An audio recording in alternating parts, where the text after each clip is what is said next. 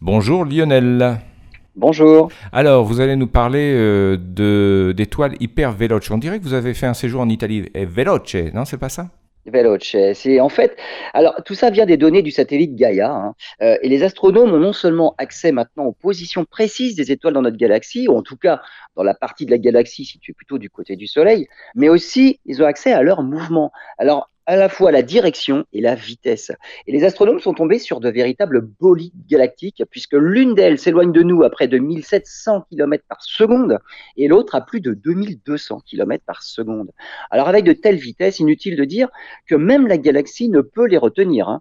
Elles vont donc irrémédiablement sortir de la Voie lactée. Comment ces étoiles ont pu atteindre de telles vitesses les astronomes disent qu'elles proviennent de systèmes d'étoiles doubles dont l'une des deux s'est transformée en supernova et l'onde de choc a violemment expulsé bah, le second compagnon. Alors dans ce scénario, il faut néanmoins des étoiles particulières car celle qui se transforme en supernova est sujette visiblement à une double explosion. L'hélium de l'atmosphère explose en premier et cela déclenche l'explosion du carbone au cœur de l'étoile en second. Et c'est ce qui expliquerait les vitesses vertigineuses atteintes par les bolides en question. Eh ben, c'est passionnant. Merci, à bientôt.